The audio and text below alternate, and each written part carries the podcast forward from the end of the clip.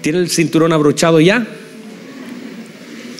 Mateos capítulo 6, el versículo 6, ahí estamos estacionados. Dice, mas tú, cuando ores, entra en tu aposento y cerrada la puerta, paréntesis, usted sabe que soy bueno para los paréntesis, puerta establecimos esto. Puerta no es eso que está ahí. Porque ¿qué pasa si no estoy, estoy en el campo? ¿Cómo le hago? No puedo orar. ¿Qué pasa si no tengo casa? ¿Cómo le hago? ¿Cómo le hace la gente, por ejemplo, que estaba en la cárcel y no podía ni abrir ni cerrar una puerta? No tiene que ver con esa puerta. Cuarto es esto. Este es nuestro cuarto. Estas son nuestras puertas. Y hay puertas que tenemos que cerrar y que Dios demanda. Hay puertas que Dios cierra y hay otras que nosotros debemos cerrar. Establecimos y esto, como no lo voy a volver a tocar ahora, en este caso, quiero solamente hacerte, puertas son eso. Y hay algunas puertas que están dañando nuestra comunión con Dios. A veces esto está dañando nuestra comunión con Dios. A veces esto está dañando nuestra comunión con Dios. A veces esto está dañando nuestra comunión con Dios no, vaya a confundir y el paréntesis que quiero cerrar es que hay una, algo que se llama relación y algo que se llama comunión. Son dos cosas distintas. Relación, mi papá es mi papá. Yo me enojé con él, yo me peleé con él, eh, él no me quiere ver nunca más, es una relación y que no se puede romper. Es mi padre, ¿verdad? Ayúdeme, usted no me está ayudando. Usted mi hermano si con Juanito me he enojado muchas veces y le he tirado las orejas y me he enojado con ella y tal vez se ha enojado conmigo. Con Davidito no mucho, pero bueno, ojalá nunca nos enojemos. Pero bien pudiéramos enojarnos. Pero que nos enojemos no significa que no seamos hermanos. Seguiremos siendo hermanos, enojado y todo, hermanos, la relación no se puede romper. Relación es relación. El Señor nos asignó, nos condujo a tener una relación. Usted puede enojarse con su esposa, acostarse en la misma cama y estar a 500 kilómetros de distancia, pero es su esposa y no lo puede romper. Relación es relación. Pero hay algo diferente que es la comunión, que es distinto. La comunión es la que debemos trabajar, porque la relación ya existe. Y lo que a veces se rompe es la comunión. La relación es, nosotros podemos estar, nosotros tenemos una relación, nuestro Padre y nosotros. El problema es la comunión, no la relación. El problema es la comunión. Hay muchas cosas que nos alejan. Y el Señor, por ejemplo, no tiene comunión con el pecado. La Biblia dice, ¿qué comunión tiene Dios con el diablo? Nada. ¿Qué comunión la luz con las tinieblas? Ninguna. Entonces hay cosas con las cuales Dios no tiene comunión. Por eso el Señor dice, si ustedes no perdonan, yo tampoco los voy a perdonar. Hay cosas que vienen a dañar la comunión con Dios. La relación seguirá siempre, padre, hijo. Él es nuestro padre, seremos sus hijos. Pero podremos ser hijos que estamos fuera de comunión, como el hijo pródigo lejos. Seguiremos siendo hijos, pero sin comunión, ¿verdad? Entonces lo que hay que establecer es la comunión, ¿verdad? Entonces, ¿qué dice? Dice entonces que hay que cerrar qué cosa? La puerta. Trabaje las puertas. Trabaje sus puertas. Hay puertas que están dañando su comunión con Dios. Hay puertas que están dañando su comunión con Dios. Dígame. Hay puertas que tenemos que aprender a cerrar, ¿verdad? Por eso Nehemías que fue un restaurador de qué? De puertas. Él fue a restaurar cuántas puertas? Doce. Cada una de esas puertas significa algo en nuestra vida. Él dijo, Señor, dame fuerzas, dame favor delante del rey para ir a edificar las puertas que estaban dañadas, porque hay puertas que no se pueden cerrar a menos que estén reparadas. Entonces hay puertas que debemos trabajar, la puerta de la oveja, la puerta del muladar, la puerta del pescado, la puerta de la cárcel, la puerta vieja, la puerta del rey. Todas esas puertas que aparecen en el libro de Nehemías tienen una verdad para nosotros eterna y tienen que ser reparadas y entendidas. Cada una de ellas tiene un sentido. ¿Ve? No es el tema hoy, por supuesto. Dice, y entonces cerrada la puerta, ora a tu Padre que está donde. No, usted no tienen ánimo. ¿Está dónde? Está en secreto. Dice, y tu Padre que ve en lo secreto, note qué interesante. Esta palabra debería ser distinta, debería decir, y tu Padre que oye la oración, pero dice tu Padre que ve. Porque dice, cuando tú vayas, ora. Y debiese decir, y tu Padre que escucha la oración, pero dice tu Padre que ve. Y eso vamos a profundizar un ratito más. Dice que ve en secreto, te recompensará en, en público. Muy bien, tome asiento por favor.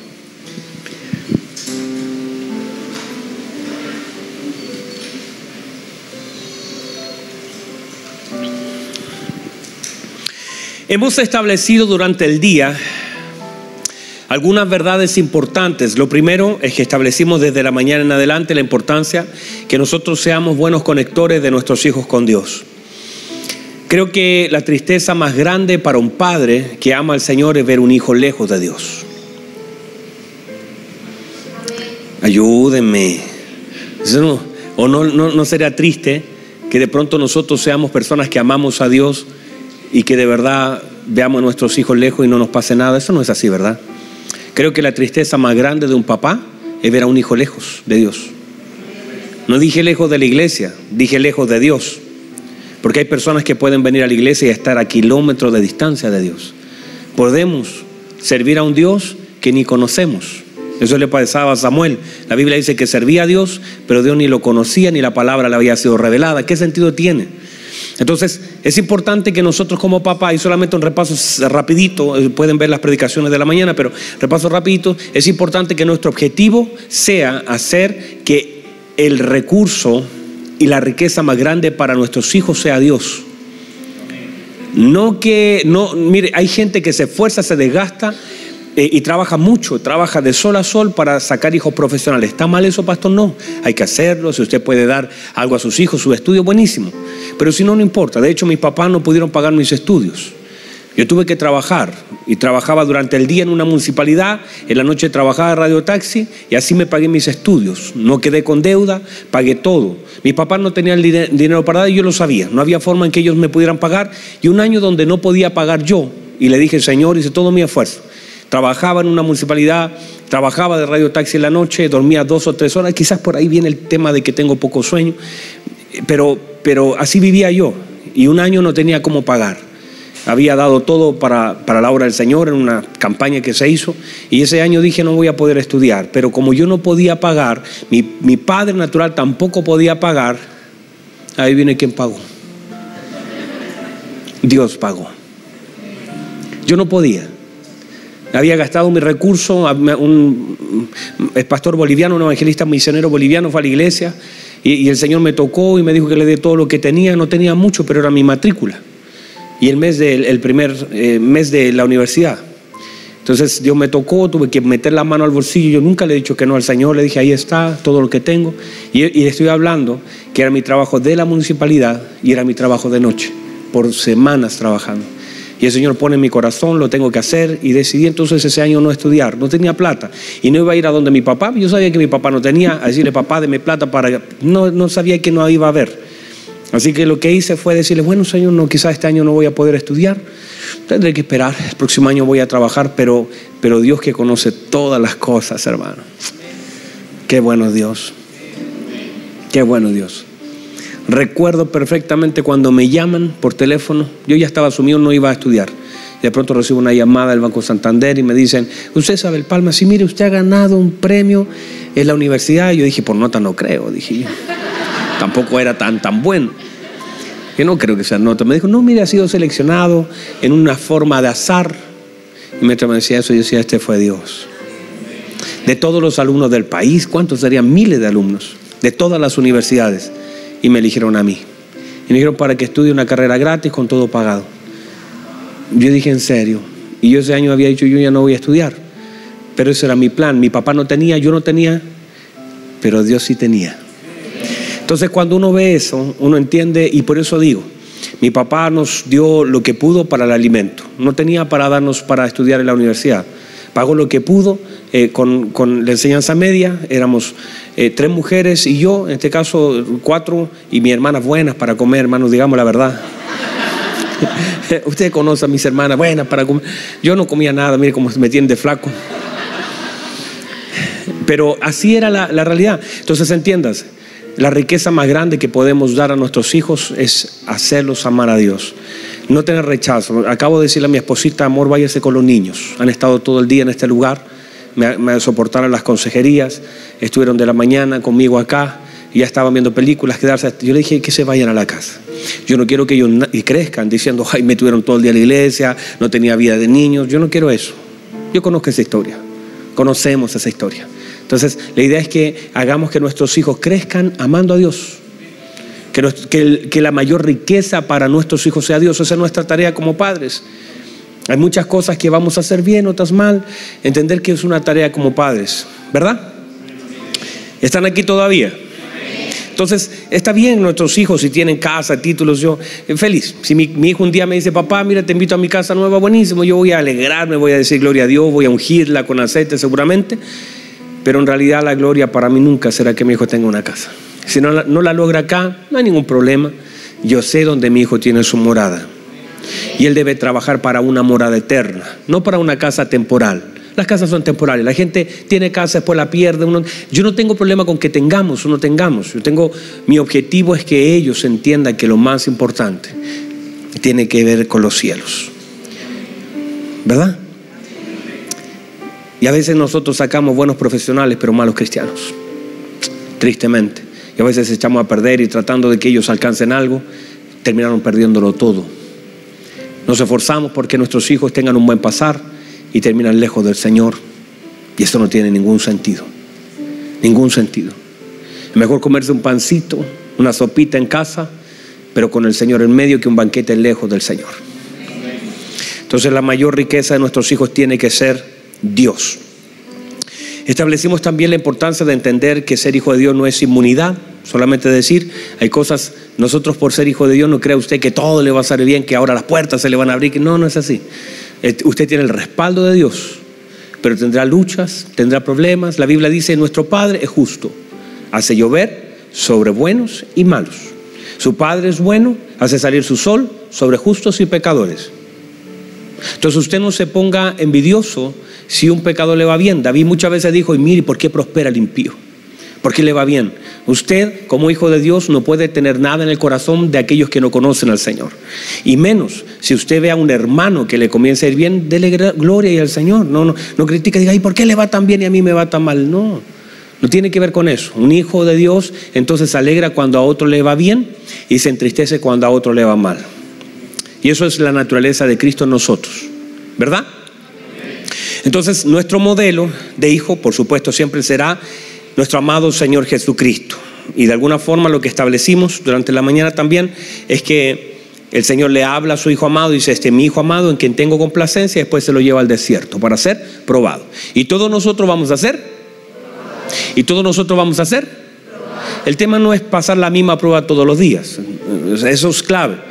Dos cosas importantes. Número uno, que uno aprenda que la prueba debe superarla, porque si no la vuelve a repetir. Y mucha gente está dando vueltas las mismas pruebas todos los días. Está, está estancado haciendo exactamente lo mismo porque no no ha aprendido. La prueba no se pasa por asistencia, la prueba se pasa por conocimiento. a ti no te pasan de curso porque fuiste el 100% a clase. Nadie pasa por, por ir a clase todos los días. Pasa porque ha pasado la prueba. ¿Verdad que sí? Entonces usted dice, oh, llevo 20 años en iglesia, sí, pero nunca ha pasado ninguna prueba. Y siempre en la primera dificultad se me cae. Entonces es importante, número dos, importante que nosotros entendamos por qué pasamos lo que pasamos y diferenciemos acerca de consecuencia y prueba. Hay cosas en nuestra vida que son consecuencias de nuestras malas decisiones. Estoy muy lento, parece, ¿no? Tengo la gente así como media, así como media dormilona. Pónganme algo más, más fuerte y más, más rapidito. O póngame música de tan cosa que despierten por último. Eso es. Entonces entender lo que dice Santiago es clave. Santiago dice así, bienaventurado el hombre que soporta la tentación. Esa palabra tentación es prueba. Bienaventurado el hombre que soporta la prueba. Porque cuando haya resistido, ¿qué debo hacer la prueba? En medio de la prueba, ¿qué debo hacer? Resistir. Clave es resistir. Clave es resistir. Resistir al diablo y él huirá. Resistir es clave. Tenemos que aprender a resistir. Y usted tiene todo lo necesario para resistir. Usted cuando dice, ay Señor, no puedo, sí puede. Señor, yo creo que esto no lo puedo soportar, sí lo puede soportar. Porque usted todo lo puede en Cristo que le fortalece. Por lo tanto, no diga no puedo, no sé cómo lo voy a hacer, porque todas las respuestas están en Cristo. Bienaventurado aquel que soporta la tentación, la prueba, porque cuando haya resistido la prueba recibirá la corona de vida a aquellos a quien Dios ha prometido, a aquellos que le aman.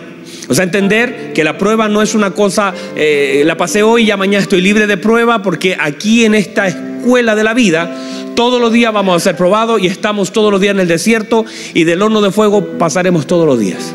En la mañana usted se despierta y lo primero que se enciende es el horno de fuego. O sea, usted no se libra del foso de los leones. Lo primero que pasa, el foso de los leones se abre. Usted no está aquí pensando que, ay, hacer la prueba, bueno, ahora vienen siete años de tranquilidad. No, mañana tiene otra prueba. Esto es de prueba en prueba, pero de poder en poder. Es verdad que todos los días enfrentamos. ¿Qué debo hacer yo? Tener la actitud de tener claro que en este día voy a ser probado otra vez. Y la Biblia dice, si alguno quiere seguirme, nieguese a sí mismo, tome su cruz y sígame. Esto es todos los días. No dice una vez al, año. Dice, si alguno quiere ser mi discípulo, nieguese a sí mismo, tome su cruz semanal. ¿No? Tome su cruz dominical. ¿Cómo dice? Tome su cruz cuando? Cada día dice. No lo han leído tampoco. Están ahí. Tome su cruz cada día y sígame. Entonces esto es diario. Entonces todos los días a usted le van a tratar de doblar sus rodillas. El horno se va a prender y a mayor convicción, mayor fuego. Usted se para y dice, yo no me voy a doblar la rodilla, ¡pum! se le va a encender más el fuego. Pero allí también puede haber una mayor gloria. Entonces, avancemos. ¿Para qué entonces es importante tomar nuestro lugar como hijos de Dios? Para cumplir el eterno propósito de Dios. Porque no se puede operar en el propósito de Dios lejos de la naturaleza de un hijo de Dios. Porque justamente esto, esta identidad de hijo, me da entendimiento de quién soy, qué tengo, qué puedo y qué debo hacer. Cuatro cosas que le hablamos durante hace un rato atrás. Entonces, una de las cosas importantes acerca de la paternidad de Dios sobre la vida de Jesús fue la intimidad. Diga conmigo, intimidad. Entonces no se puede eh, tener una relación fructífera si no hay intimidad. No se puede. No intente, mire, el Evangelio no es venir los domingos a la iglesia, no es Evangelio. Evangelio no es cantar cuatro canciones, evangelio no es bautizarse con una túnica blanca y después olvidarse del Señor en la semana, eso no es evangelio. El evangelio es algo diario, es poder, dice el apóstol Pablo, yo no me avergüenzo del evangelio porque es poder de Dios. Y a veces nosotros hemos hecho del evangelio una reunión dominical, venimos el día domingo, nos saludamos, nos besamos, nos vamos a casa y pensamos que eso es el evangelio y eso no es el evangelio. El evangelio es renuncia, el evangelio es intimidad, comunión, el Evangelio es obediencia, el Evangelio es vida, el Evangelio es entendimiento, el Evangelio es luz. El Evangelio es mucho más que una reunión del día domingo por la tarde. Dígame amén, aunque suene doloroso. Entonces, entender que el lugar de intimidad, ¿qué es? No es un lugar peticionario. El lugar de intimidad cuando el Señor dice, si van a orar, tienen que meterse al cuarto. Ese concepto, el cuarto es una dimensión, es un lugar de intimidad. Cuarto, en la mente judía era un lugar de procreación. Cuarto, en la mente judía era un lugar de intimidad. Cuarto, en la mente judía era un lugar de separación. Eso era cuarto. Entender que cuando nosotros vamos al cuarto con nuestro Señor, en ese, en ese lugar hay, hay una fructificación. En ese lugar, míreme por favor. Mire lo que dice el salmista. Tú amas, el Salmo 51, 6 dice esto. Tú amas la verdad en lo íntimo. Y en el secreto me has hecho entender sabiduría. Note por favor. Están acá todavía. Piensa en esto. Estos días he intentado tener buenas conversaciones con mi hijo. Danielito tiene seis años. ¿Cuánto tiene? Siete ya. Creció rápido. Tiene siete, tiene ocho, tiene santo Dios. ¿Cuánto creció mi hijo? La última vez que prediqué tenía como seis. Ocho tiene, ocho. Uy, santo, ya tiene ocho. No le cuenten a mi esposa que me olvide. Ocho años tiene mi hijo. Y yo lo llamo a mi hijo y le digo, hijito, ¿verdad que tiene ocho? ¿Ah, Viti tiene ocho? Santo Dios. Bueno, wow, tiene ocho años. Yo pensé que tenía seis.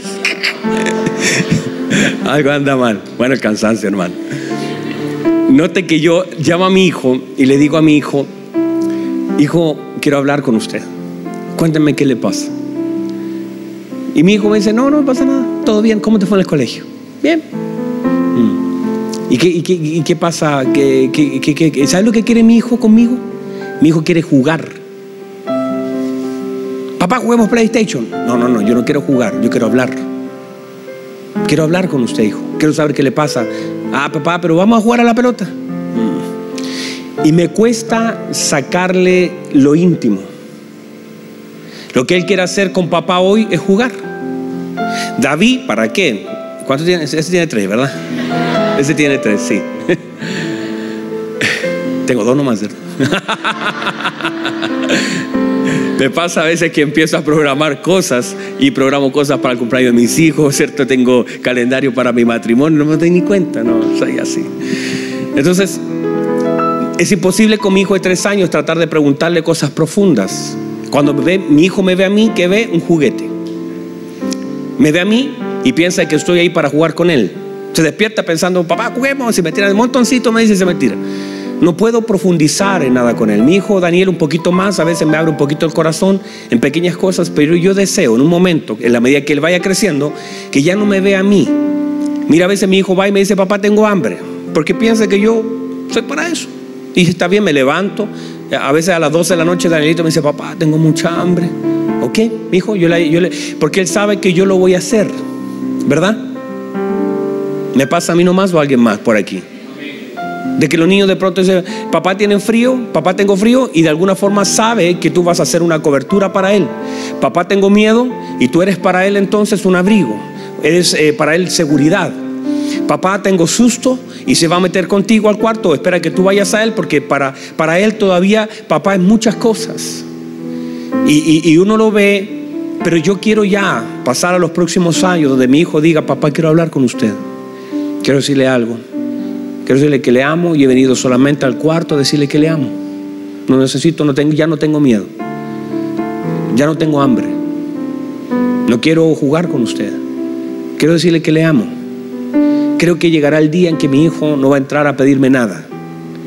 Entrará al cuarto para decir cuánto me ama. Y tal vez algún día entra al cuarto a decir, papá, vengo a darle gracias. Vengo a decirle gracias, papito. Usted buen papá. Usted ha hecho muchas cosas por nosotros. Y yo creo que Dios también espera lo mismo.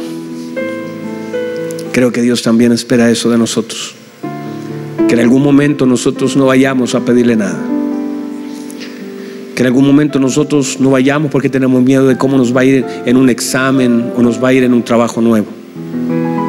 Que no vayamos ahí a decirle solamente ayúdame y bendice y sáname y todo, sino que de pronto entremos al cuarto a decirle, no, no, no vengo a pedirle nada, Señor. Vengo a darle gracias por ser mi Padre. Vengo a decirle muchas gracias. Usted ha sido tan bueno. No tengo, usted conoce mis necesidades, no tengo que exponer nada. Solamente quiero decirle gracias. Vengo a decirle que le amo y vengo a abrir mi corazón. Vengo a decirle que tengo susto. Mire qué interesante lo que dice David. Míreme, está mirándome. Esto es profundo, no sé si lo puede recibir. Esto es profundo. Mira lo que dice David. David dice, tú amas la verdad en lo íntimo. Hay un momento cuando nosotros entramos en esa presencia de Dios, en esa intimidad, donde Dios espera conocer a su Hijo. Y Dios se limita al conocimiento de lo que nosotros le decimos. Dios se da por enterado cuando usted le habla. Cuando usted le dice, Señor, esto es lo que a mí me pasa estoy mal. Porque Dios no espera que su hijo sea perfecto, espera perfeccionar a su hijo en intimidad. Dios no espera un hijo perfecto en el cuarto. Si mi hijo se metiera un día a mi cuarto a decirme, ¿sabe papá? Le quiero contar algo, le mentí a mi mamá y le robé a Juan Pablo una galleta, por decir algo. Y a mí me daría tristeza, hijo, ¿por qué hizo eso? Pero me daría tanta alegría que él pueda confiar en mí las peleas que hemos tenido en algún momento, cuando él tenía no sé ya cuántos años, porque ya no quiero mencionar, pero en un momento le hice preguntas de cosas que yo sabía cómo eran, pero estaba probando su verdad. Y le, le dije, hijo, cuénteme, ¿cómo hizo con eso? Y él me mintió. Entonces yo le dije, hijo, mire, a mí no me importa si sucedió. Lo que más me importa es que usted sea sincero conmigo. Y es tan triste cuando algo, a mí me ha pasado muchas veces, que de pronto uno puede mirar a alguien y usted sabe la verdad. Y hace la pregunta para saber si del otro lado recibirá la verdad. ¿Le ha pasado? Usted sabe la verdad. Pero hace la pregunta para saber si del otro lado van a ser sinceros. Y muchas veces con mi hijo yo sé, ¿te comiste el dulce? No. Yo ya lo sé, no está el dulce, está, está lleno de dulce por acá. No, no me lo comí. ¿Y qué espera uno como papá? Simplemente que sean sinceros. No más que eso. Y cuando la Biblia dice que, que el Señor ama la verdad de lo íntimo, es eso. Es que de pronto uno sea capaz de en esa intimidad hablar con verdad. Y decirle al Señor, Señor, tengo miedo, me equivoqué, no sé qué hacer. No vengo a pedirte nada, vengo a confesar que no sé qué hacer, no, no sé qué decisión tomar. Creo que me equivoqué en la forma que hablé y vengo a pedirle perdón a usted primero. El hijo pródigo primero reconoció su pecado delante del cielo. He pecado contra el cielo, dijo. Porque es tan importante aprender a reconocer el pecado que hicimos hacia el cielo y otro que hicimos hacia la tierra. Entender eso es clave. Decirle al Señor, Señor, yo me equivoqué y esa verdad de lo íntimo, hermano, genera una comunión. El hecho de uno decirle, Señor, yo, me, yo fallé. Y como digo, en algún momento mi hijo, en algún momento mi hijo, en algún momento mi hijo, entrará al cuarto no a pedirme algo, a agradecerme algo. En algún momento me irá a dar un besito en la frente, a decirme, papito, eres el mejor. Solamente vine a recordarte que te amo mucho y ahora me voy a acostar. Ya no tengo miedo, sé que usted está al lado mío. Si algo pasara, usted se levantará. Ah, esas cosas, hermano, nos pueden enseñar mucho a nosotros, ¿verdad? ¿Puede recibirlo? Ahora, en esta intimidad, en esta intimidad del cuarto, muchas cosas se activan. Míreme por favor, hay cosas que se activan producto de la intimidad. En el cuarto uno recibe ciertos diseños. Cuando uno está en intimidad, muchas cosas que para nosotros son sueños, para Dios son propósitos. Escuche por favor. Muchas cosas que eh, la gente dice, uy, tengo un sueño de lograr. No, esto es un sueño para ti, un propósito para Dios. Quiere decir que los propósitos de Dios a veces se vuelven sueños en el corazón del hombre. Personas que dicen, pastor, yo no sé, yo tengo un sueño, yo, yo quiero ser empresario. usted dice, hoy como que tengo un sueño en mi corazón ser. En realidad, eso que para ti es un sueño, para Dios es un propósito. De hecho, se levanta José y dice, tengo un sueño, hermanos. Y el Señor dice, arriba tengo un propósito. Para ti es un sueño. Para mí es un propósito. Porque la Biblia dice que Él pone el querer como el hacer. Entonces muchas cosas que para nosotros son un sueño, que son hermosos, son loables, tienen que ver con el propósito de Dios.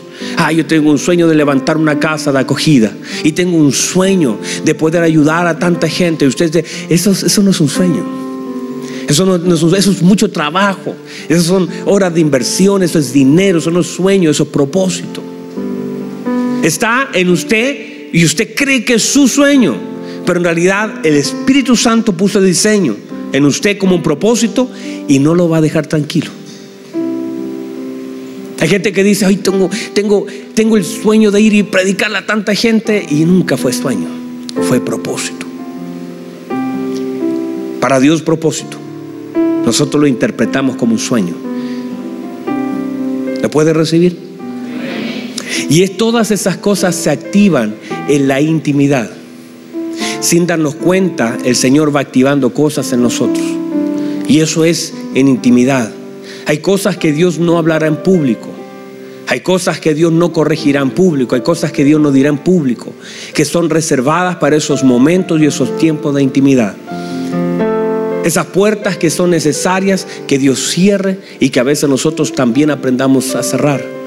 Esas cosas necesarias que Dios está trabajando con nosotros en intimidad día tras día. El Señor dijo, si van a orar, tienen que cerrar las puertas, tienen que meterse en intimidad, tienen que amar la comunión y entender la relación, saber cuál es su posición, quiénes son ustedes para Dios, qué significa Dios para ustedes, comenzar a caminar, mire, una de las cosas más dañadas, y déjeme decir esto y salirme un poquito de todo lo que tengo anotado, pero una de las cosas más dañadas es la paternidad.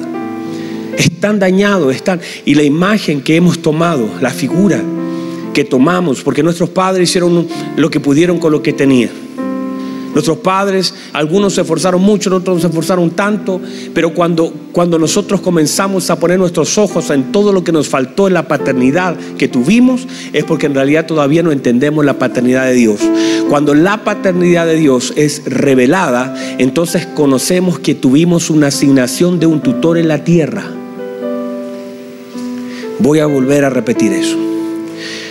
Cuando tú entiendes la paternidad celestial, Tú honras a tus padres porque fueron una asignación para ti. La demanda de Dios sobre la vida de nosotros es la honra la honra a nuestros padres. Pero ya no estás criticando lo que no tuviste. No estás criticando el papá que te tocó mirando hacia el lado, el otro papá que era tan bueno con su hijo y que el tuyo te golpeó, te maltrató, te abandonó, no te dio nada. todas esas cosas que de pronto vienen a, pensarse aquí. Y entonces tú no estás ni comparando, diciendo, bueno, mi papá ni lo conocí, se fue. Y entiendes que cuando se te revela la paternidad de Dios, que no puede ser dicha por un predicador, por eso no podemos, míreme por favor, no podemos cambiar el púlpito por el secreto, no se puede cambiar un buen mensaje por pasar tiempo en intimidad con Dios, son dos cosas completamente diferentes que ha hecho la iglesia. La iglesia se ha valido del púlpito, la iglesia se ha alimentado del púlpito, está mal, es bueno, necesitamos buenos mensajes, pero no se puede reemplazar el púlpito por el cuarto secreto, son dos cosas distintas. Aquí en el púlpito lo que yo estoy haciendo es predicar lo que el Espíritu Santo me ha dado a mí para poder compartir con mis hermanos. En el cuarto secreto hay temas que Dios quiere tratar con usted. Cosas donde solamente usted y nadie más que usted deben estar.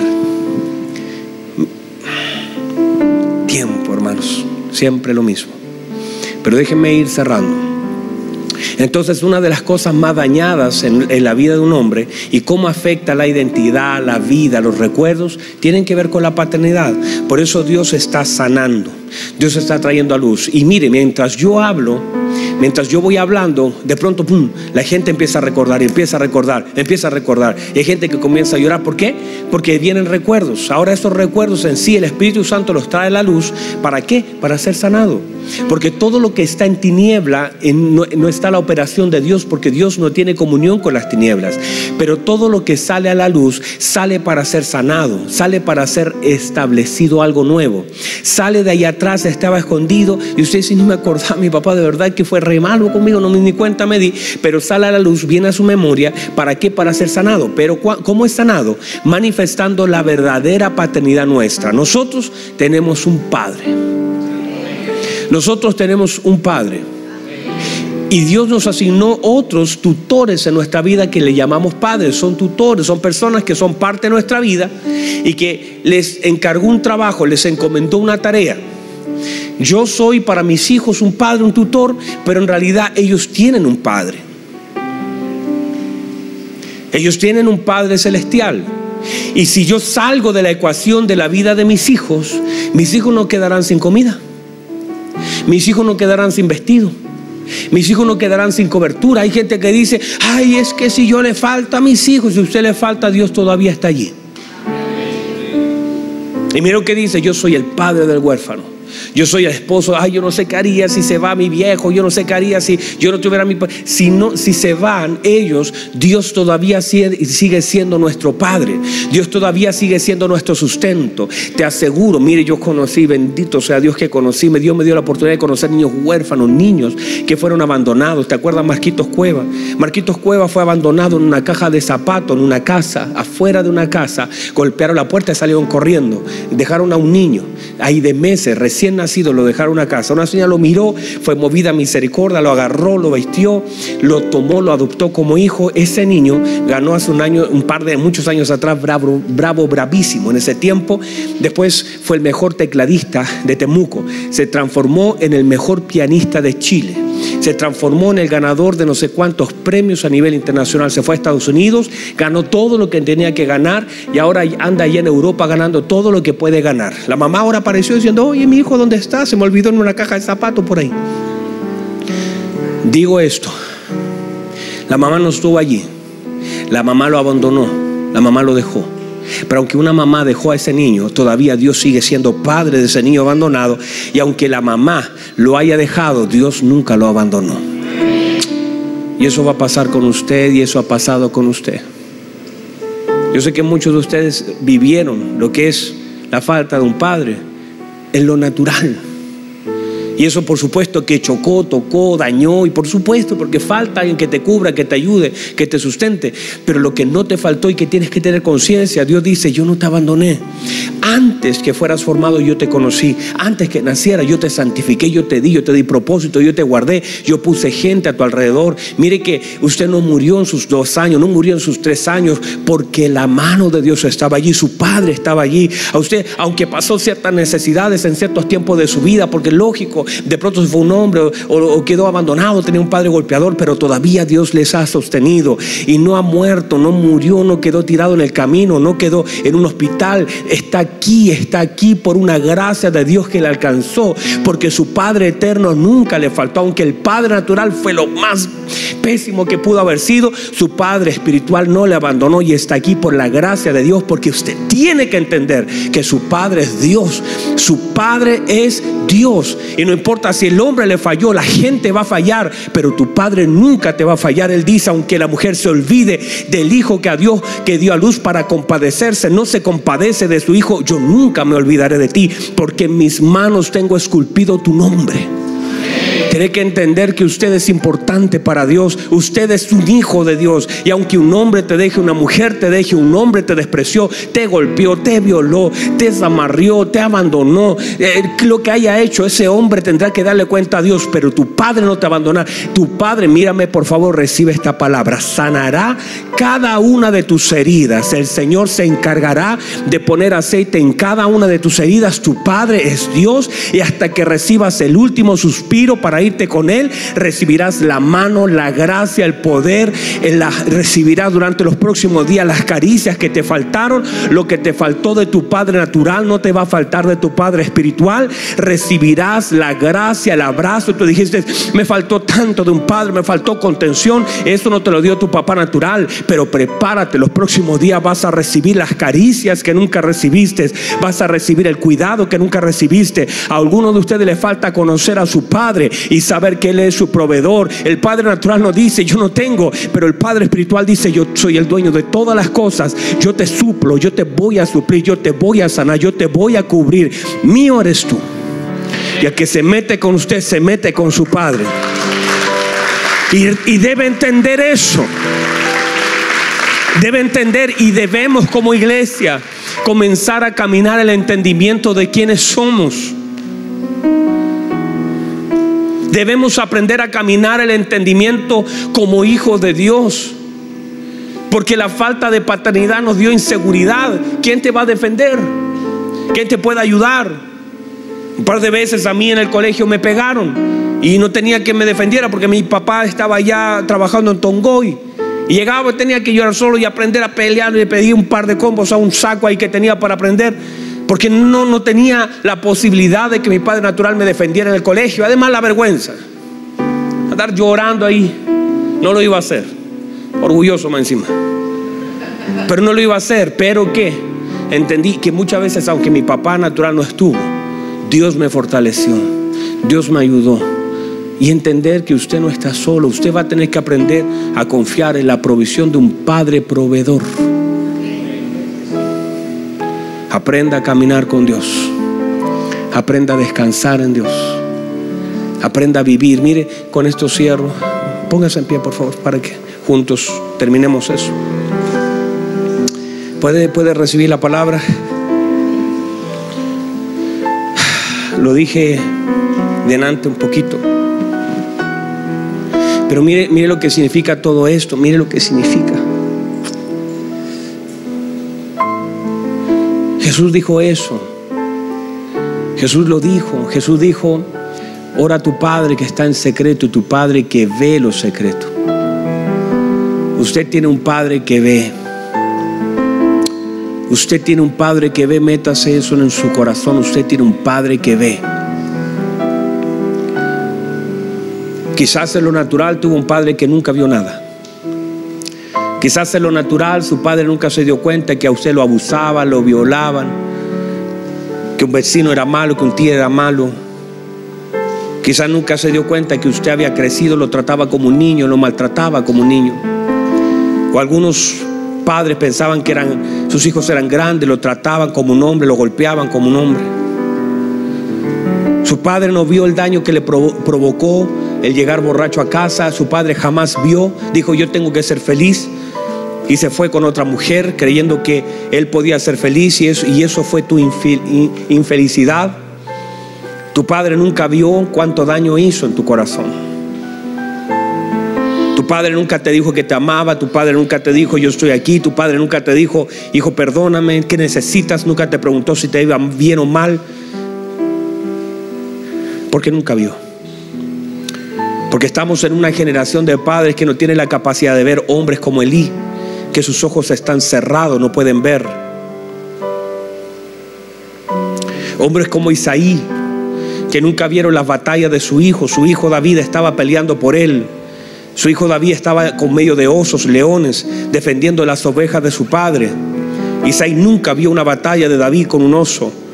David siempre peleó en favor de su padre, siempre honró a su padre. David siempre honró, honró, a Saúl. Saúl no tenía que haber sido honrado, ni Dios, Dios ya lo había desechado. Y, David todavía lo honraba en las cuevas de Sif y en Gadib. Lo honró. Los hombres lo querían matar y decían, no vamos a levantarlo, voy a honrar. Saúl nunca vio eso. Hay personas que no pueden ver. Tu mamá nunca vio el daño que te hacía, tu papá nunca vio el daño que te hacía. Lo bueno de Dios es que a veces ni siquiera lo debemos hablar porque Dios ve. La Biblia dice que Ana se va a la presencia de Dios a balbucear, a botar su amargura, ni siquiera podía hablar bien. Estaba tan llena de amargura. Elí no puede descifrar lo que Ana está hablando porque solamente balbucea. Pero Dios está viendo que esa mujer está llena de dolor, llena de aflicción, llena, llena de miseria, de burla. Son años que la han pisoteado, son años que la han postergado, son años que la han comparado. Pero Dios vio a Ana. Dios vio el dolor de Ana. No dice que Dios escuchó, dice que Dios vio. Y la Biblia dice que Dios ve lo secreto. Cuando usted va a lo secreto, muchas veces a mí también me ha pasado. En el secreto, muchas veces lo único que hago es llorar. Le he dicho muchas veces a Dios, no sé qué hacer. Porque usted me ve aquí de pie predicando. Usted me ve sirviendo, viajando por todo lugar. Pero muchas veces le he dicho, Dios, yo no sé qué hacer. Y lloro. Y Dios que ve las lágrimas en lo secreto. Quizás no tengo ni, ni preguntas para hacerle ni cuestionarlo. Solamente lloro como un hijo llora a los brazos de papá. Y Dios ve lo secreto. Y Dios ve el corazón. Y Dios ve lo que usted ni siquiera puede ver de sí mismo. Y Dios nos ve. Y a veces tú estás cantando aquí en este lugar y muchas veces Claudita y otras personas toman un micrófono y se pueden adorar. Y adoran y cantan canciones de fe, cantan canciones de adoración. Y usted escucha la voz de ellos, pero Dios ve. Y hay predicadores que se ponen aquí adelante a contar palabras de Dios tan hermosas a mí me pasó tantas veces que me paré delante los primeros años de este ministerio. Me paré delante de ustedes lleno de problemas, pero llenos de problemas, llenos de deudas. Por causa de la demanda del Señor tuve que dejarlo todo. Me paré a predicar, les hablaba de fe, les hablaba de creer y yo mismo estaba en tantos conflictos. La gente nunca vio eso, pero Dios ve. Dios ve lo secreto. La gente te ve a ti de pie, la gente hoy te puede ver. Te dije ponte en pie, te pusiste de pie, está adelante. Estás con tus ojos cerrados, pero la gente no puede ver lo que te pasa en realidad. No sabes qué hacer mañana. No sabes cómo hacerlo. No sabes a quién acudir. La buena noticia es que Dios ve lo secreto. Y Dios te espera en ese lugar. La demanda esta tarde para usted y para mí es que volvamos al lugar secreto. Que usted y yo volvamos al lugar donde podemos recibir la verdadera respuesta de Dios. Donde recibiremos el consuelo, las caricias de nuestro Dios.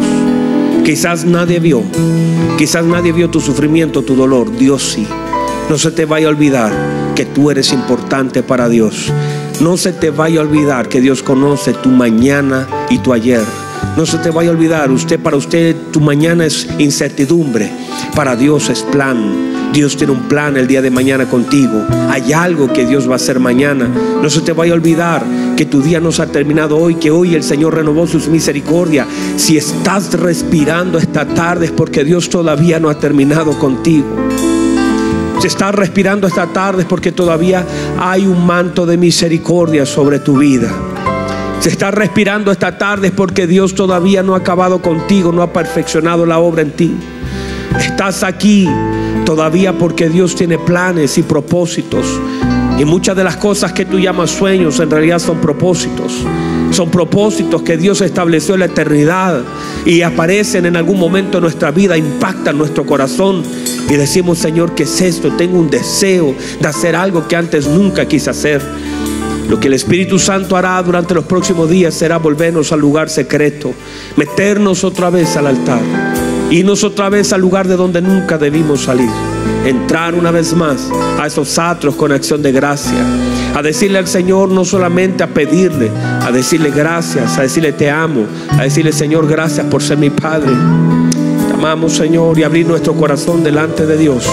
No solamente queremos jugar a ser los superhéroes en algún problema, no queremos solamente caminar sobre las aguas, sino también queremos sentir las caricias de nuestro Dios, amar a Dios con todo nuestro corazón.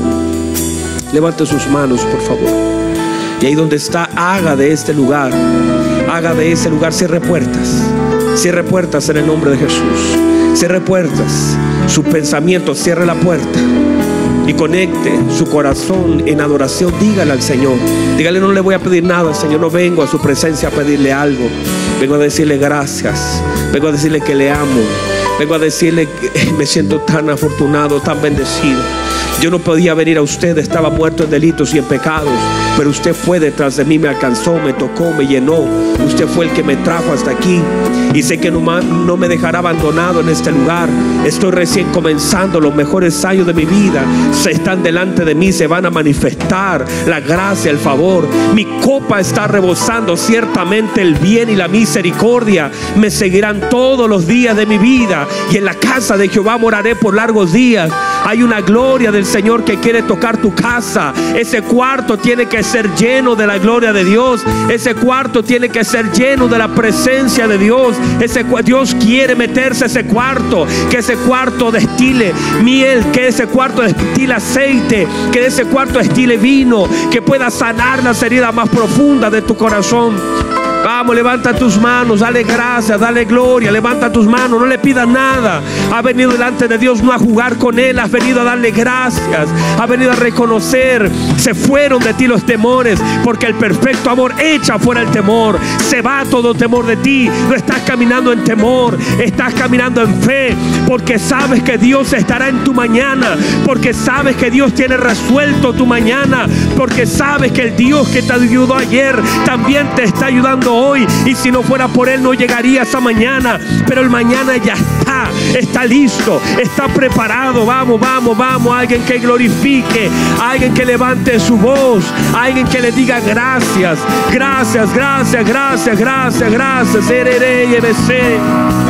Oh Dios, vamos, vamos, levante su voz, dele gracia, alabanza delante de Dios.